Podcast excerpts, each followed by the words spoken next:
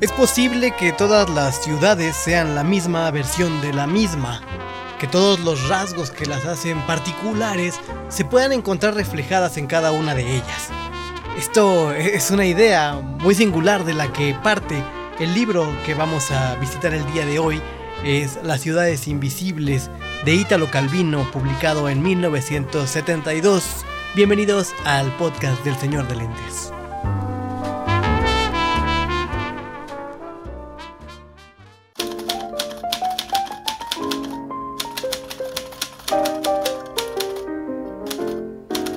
De todos los inventos y artilugios creados por el ser humano, no hay ninguno tan mágico como las palabras.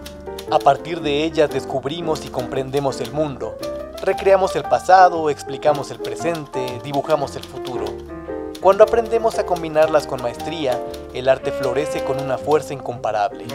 Este gato lector lo sabe y lo celebra. Bienvenidos al podcast del Señor de Lentes.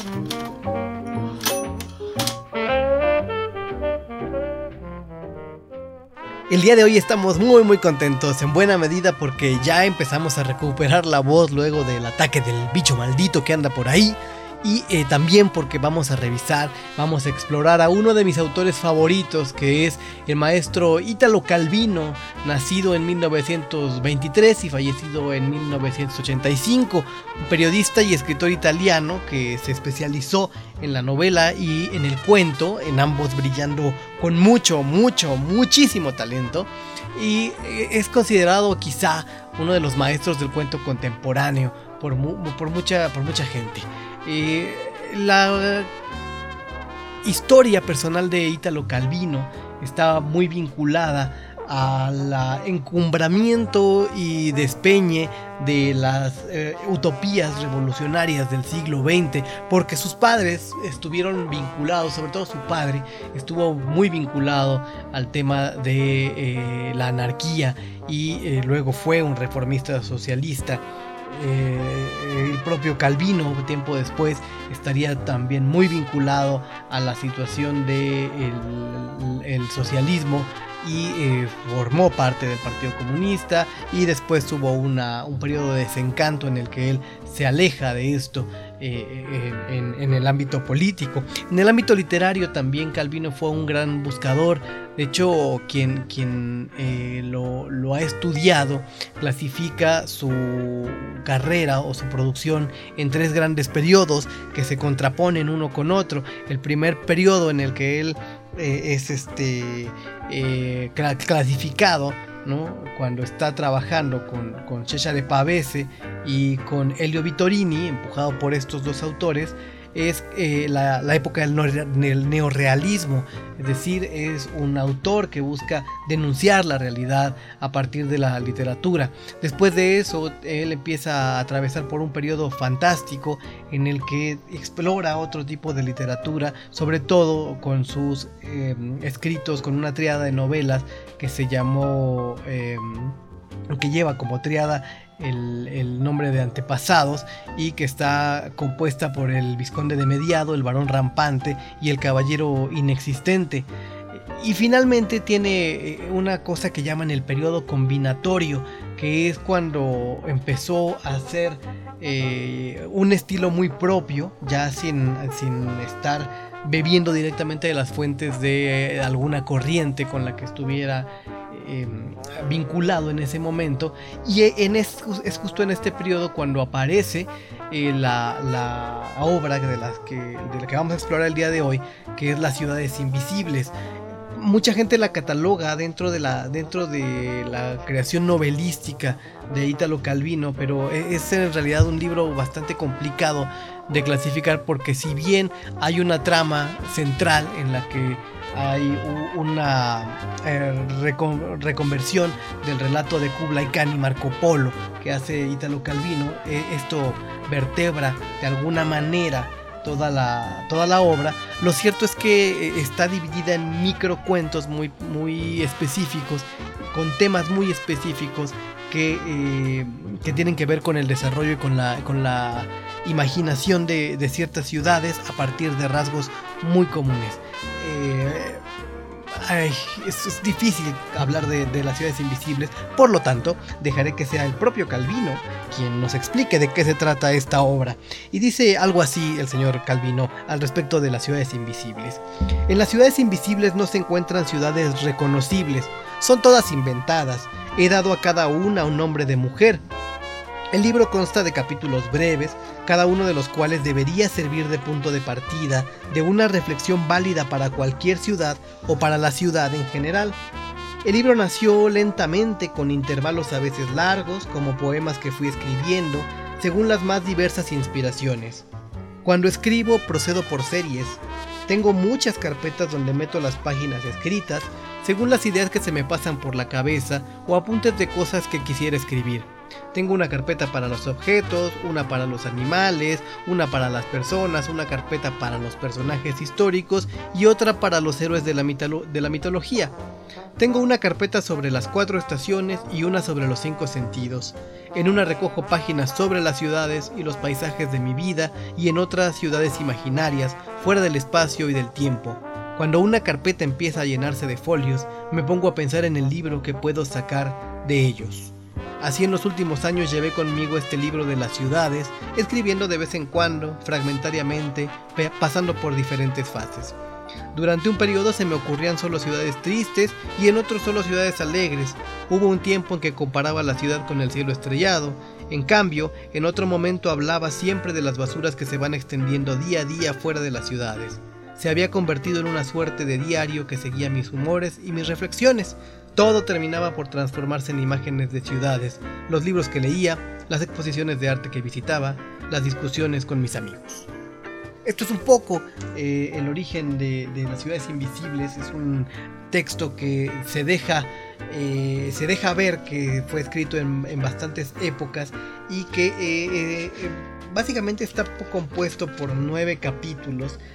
Cada capítulo tiene una intervención, una un pequeño diálogo entre Kublai Khan y Marco Polo y una serie eh, de, ciudades que están ahí viviendo, que regularmente van de 5 a 6 ciudades por capítulo. Sin embargo, está vertebrado también por temas.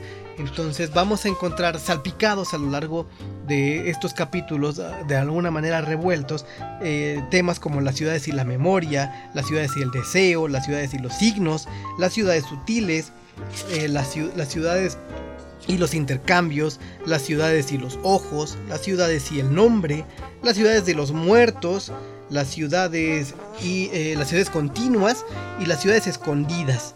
Eh, y las ciudades y el cielo también es otro de los temas. En fin, hay vinculaciones entre las ciudades y ciertos temas y están salpicados de manera un poco aleatoria o es lo que Calvino nos quiere dar a, lo que nos quiere engañar aunque cuando seguimos los temas también encontramos cosas eh, eh, bastante interesantes. Hoy vamos a hacer la lectura de, no de un capítulo, sino vamos a escoger un tema. Un tema eh, que a mí me gusta, eh, es el compendio de temas que, más me gusta de las ciudades invisibles, que son las ciudades sutiles. son cinco relatos, cada tema desarrolla cinco relatos en estos nueve capítulos y vamos a, vamos a explorarlo, vamos a leer, hacer esta pequeña lectura, este ejercicio de revisar una, un fragmento, algunos pasajes de Las ciudades invisibles de Ítalo Calvino. Ahí está la lectura y regresamos para explicarles, para contarles con quién estuvo dialogando esta, esta bonita lectura. Ahí los dejo.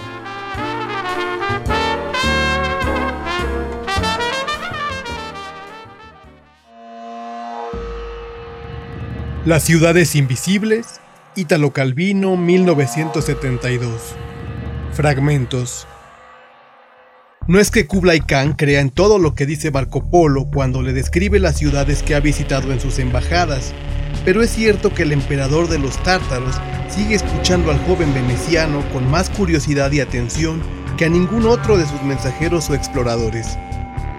En la vida de los emperadores hay un momento que sucede al orgullo por la amplitud desmesurada de los territorios que hemos conquistado, a la melancolía y al alivio de saber que pronto renunciaremos a conocerlos y a comprenderlos. Una sensación como de vacío que nos acomete una noche, junto con el olor de los elefantes después de la lluvia y de la ceniza de sándalo que se enfría en los braseros. Un vértigo que hace temblar los ríos y las montañas historiados en la leonada grupa de los planisferios, enrolla uno sobre otro los despachos que anuncian el derrumbarse de los últimos ejércitos enemigos, de derrota en derrota, y resquebraja el acre de los sellos de reyes a quienes jamás hemos oído nombrar, que imploran la protección de nuestras huestes triunfantes a cambio de tributos anuales en metales preciosos, cueros curtidos y caparazones de tortuga. Es el momento desesperado en que se descubre que ese imperio que nos había parecido la suma de todas las maravillas es una destrucción sin fin ni forma. Que su corrupción está demasiado gangrenada para que nuestro cetro pueda ponerle remedio. Que el triunfo sobre los soberanos enemigos nos ha hecho herederos de su larga ruina.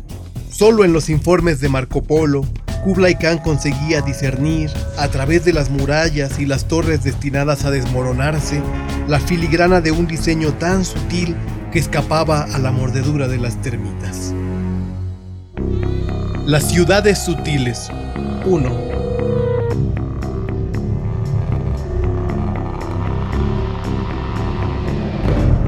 Se supone que Isaura, ciudad de los mil pozos, surge sobre un profundo lago subterráneo. Donde quiera que los habitantes, excavando en la tierra largos agujeros verticales, han conseguido sacar agua, hasta allí y no más lejos se ha extendido la ciudad. Su perímetro verdeante repite el de las orillas oscuras del lago Sepulto. Un paisaje invisible condiciona el visible. Todo lo que se mueve al sol es impelido por la ola que bate encerrada bajo el cielo calcáreo de la roca.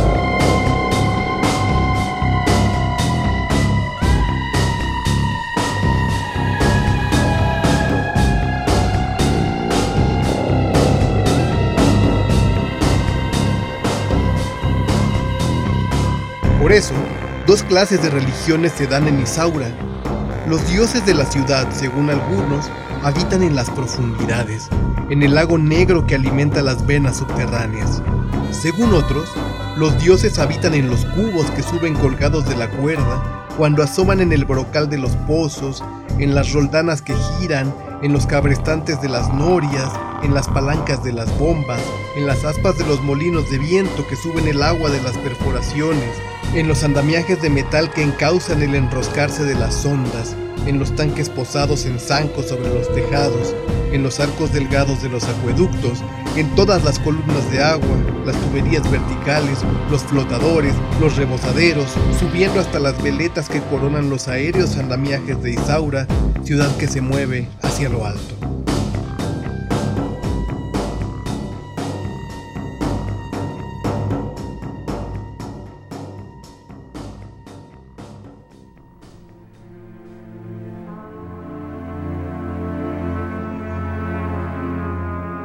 Las ciudades sutiles 2 Ahora diré de la ciudad de Zenobia que tiene esto de admirable. Aunque situada en terreno seco, se levanta sobre altísimos pilotes y las casas son de bambú y de zinc, con muchas galerías y balcones situadas a distintas alturas, sobre zancos que se superponen unos a otros, unidas por escaleras de mano y aceras colgantes, coronadas por miradores cubiertos de tejados cónicos, depósitos de agua, veletas de los que sobresalen roldanas, sedales y grúas. No se recuerda qué necesidad u orden o deseo impulsó a los fundadores de Zenobia a dar esta forma a su ciudad y por eso no se sabe si quedaron satisfechos con la ciudad tal como hoy la vemos, crecida quizá por superposiciones sucesivas del primero y ya indescifrable diseño.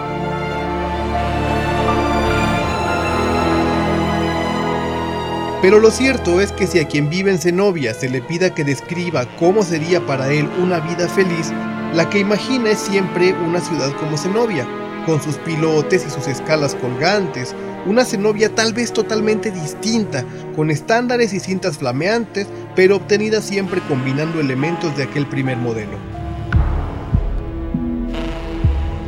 Dicho esto, es inútil decidir si ha de clasificarse a Zenobia entre las ciudades felices o entre las infelices. No tiene sentido dividir las ciudades en estas dos clases, sino en otras dos, las que a través de los años y las mutaciones siguen dando su forma a los deseos y aquellas en las que los deseos o logran borrar la ciudad o son borrados por ella.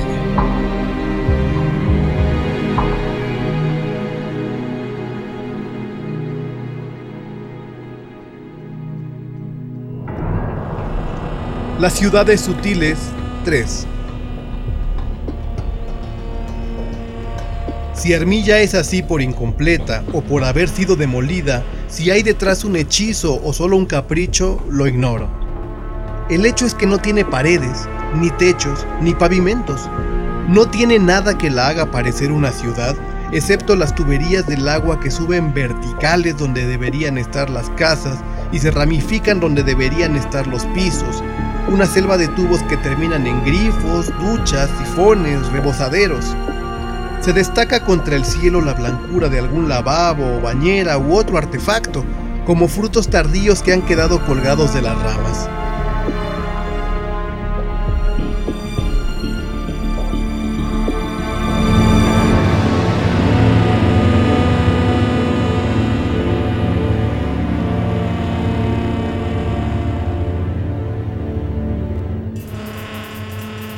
Se diría que los fontaneros terminaron su trabajo y se fueron antes de que llegaran los albañiles, o bien que sus instalaciones indestructibles han resistido a una catástrofe, terremoto o corrosión de termitas.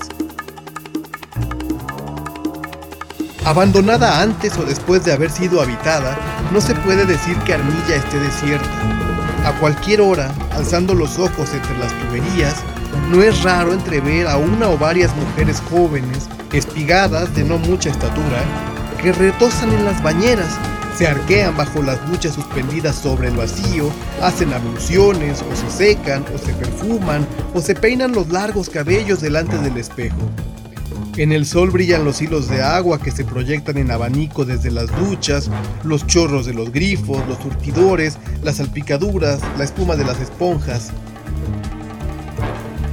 La explicación a que he llegado es esta.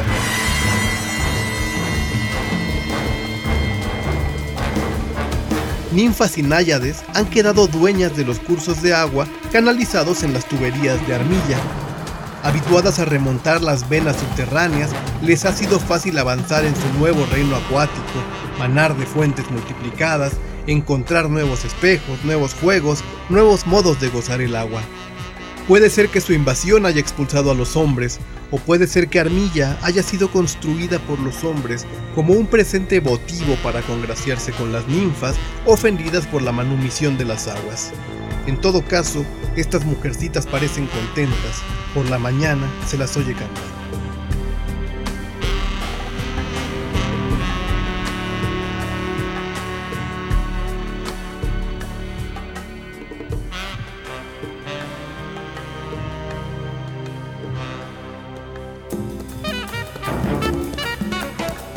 Las ciudades sutiles 4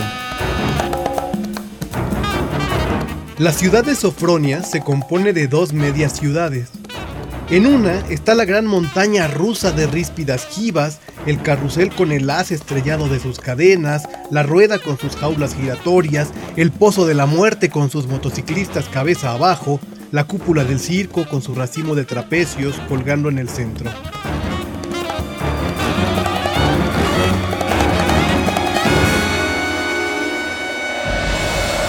La otra media ciudad es de piedra y mármol y cemento, con el banco, las fábricas, los palacios, el matadero, la escuela y todo lo demás. Una de las medias ciudades está fija, la otra es provisional y cuando ha terminado su tiempo de estadía, la desclavan, la desmontan y se la llevan para trasplantarla en los terrenos baldíos de otra media ciudad. Así, todos los años llega el día en que los peones desprenden los frontones de mármol, deshacen los muros de piedra, los pilones de cemento, desmontan el ministerio, el monumento, los muelles, la refinería de petróleo, el hospital, los cargan en remolques para seguir de plaza en plaza el itinerario de cada año. Ahí se queda la media sofronia de los tiros al blanco y los carruseles, con el grito suspendido de la navecilla de la montaña rusa invertida y empieza a contar cuántos meses, cuántos días tendrá que esperar antes de que la caravana regrese y la vida entera vuelva a empezar.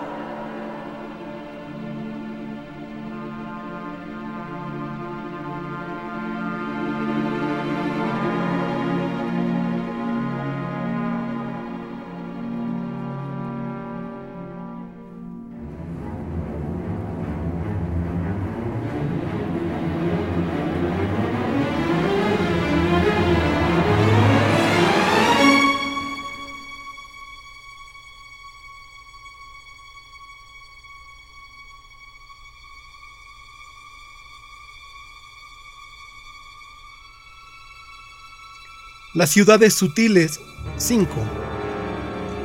Si queréis creerme, bien. Ahora diré cómo es Octavia, ciudad telaraña.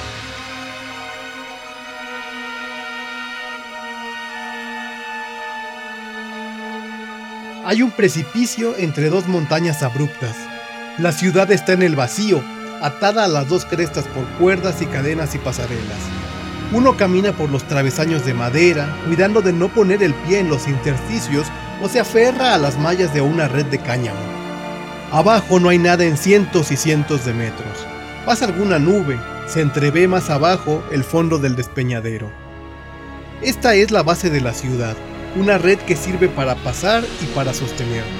Todo lo demás, en vez de alzarse encima, cuelga hacia abajo, escalas de cuerda, hamacas, casas en forma de bolsa, percheros, terrazas como navecillas, odres de agua, piqueras de gas, asadores, cestos colgados de cordeles, montacargas, duchas, trapecios y anillas para juegos, teleféricos, lámparas, tiestos con plantas de follaje colgante. Suspendida en el abismo, la vida de los habitantes de Octavia es menos incierta que en otras ciudades. Saben que la resistencia de la red tiene un límite.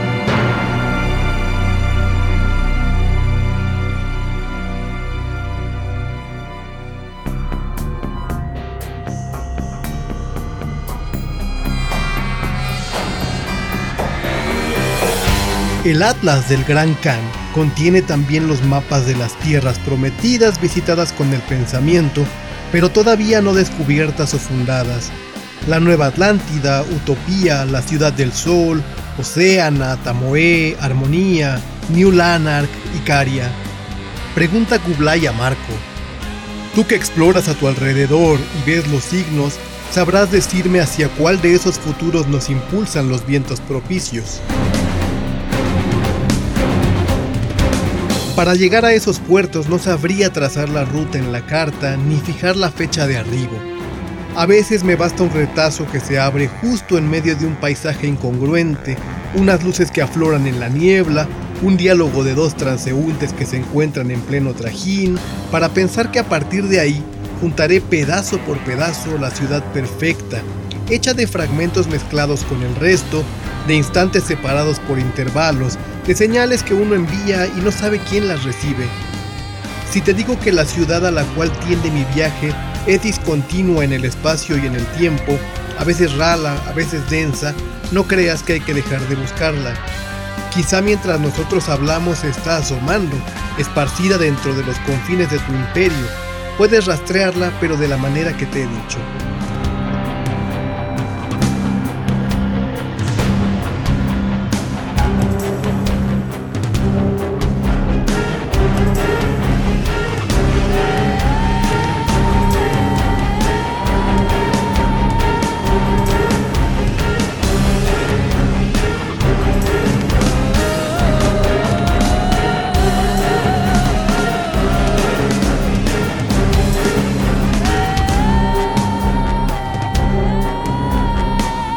Gran Khan ya estaba hojeando en su atlas los mapas de las ciudades amenazadoras de las pesadillas y las maldiciones.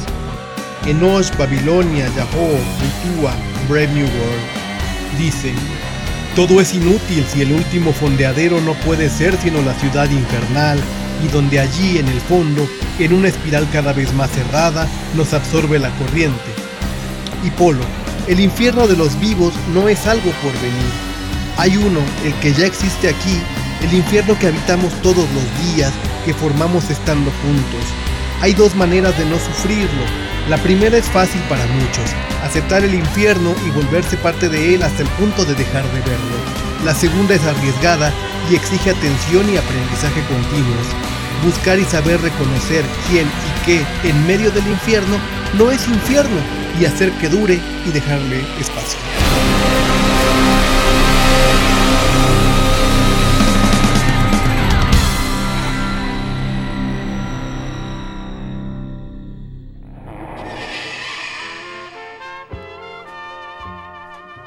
Bien, esto fue parte de Las ciudades invisibles, esta lectura. eh, una, obra publicada por Italo Calvino en 1972 y compuesta de, pequeños textos que ninguno de ellos supera las tres páginas.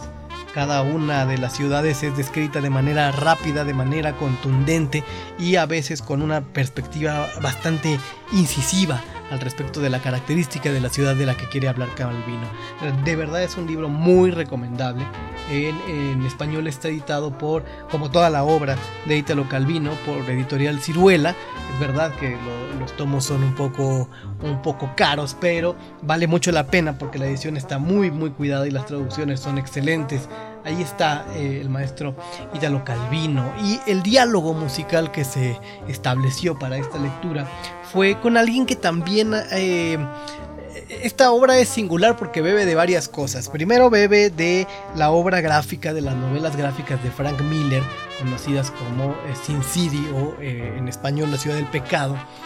Y en una adaptación cinematográfica que hizo el director Robert Rodríguez, en donde él mismo hace la música. Y esto es parte de el soundtrack del soundtrack original compuesto por Robert Rodríguez para eh, Sin City. La primera parte es, esta, tiene dos, adaptaciones, la primera de 2005, la segunda de 2014.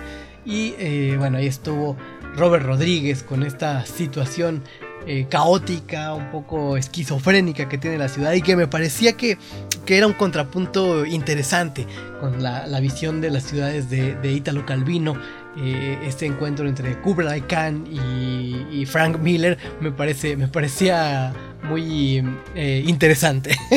Ustedes juzgarán mejor el resultado. En fin, ahí estuvo Italo Calvino en diálogo con Robert Rodríguez de su soundtrack de Sin City y de su obra Las ciudades invisibles de 1972. Señoras y señores, muchas gracias por acompañarnos en el podcast del Señor de Lentes. Nos escuchamos bien pronto para otra lectura o para contarles un disco.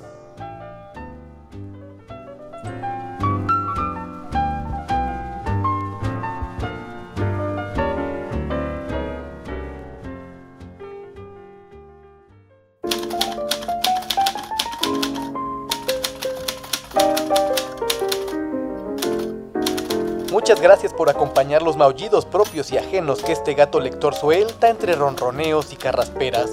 Los esperamos en la próxima emisión del podcast del Señor de Lentes. Hasta entonces, felices lecturas y noches por los tejados.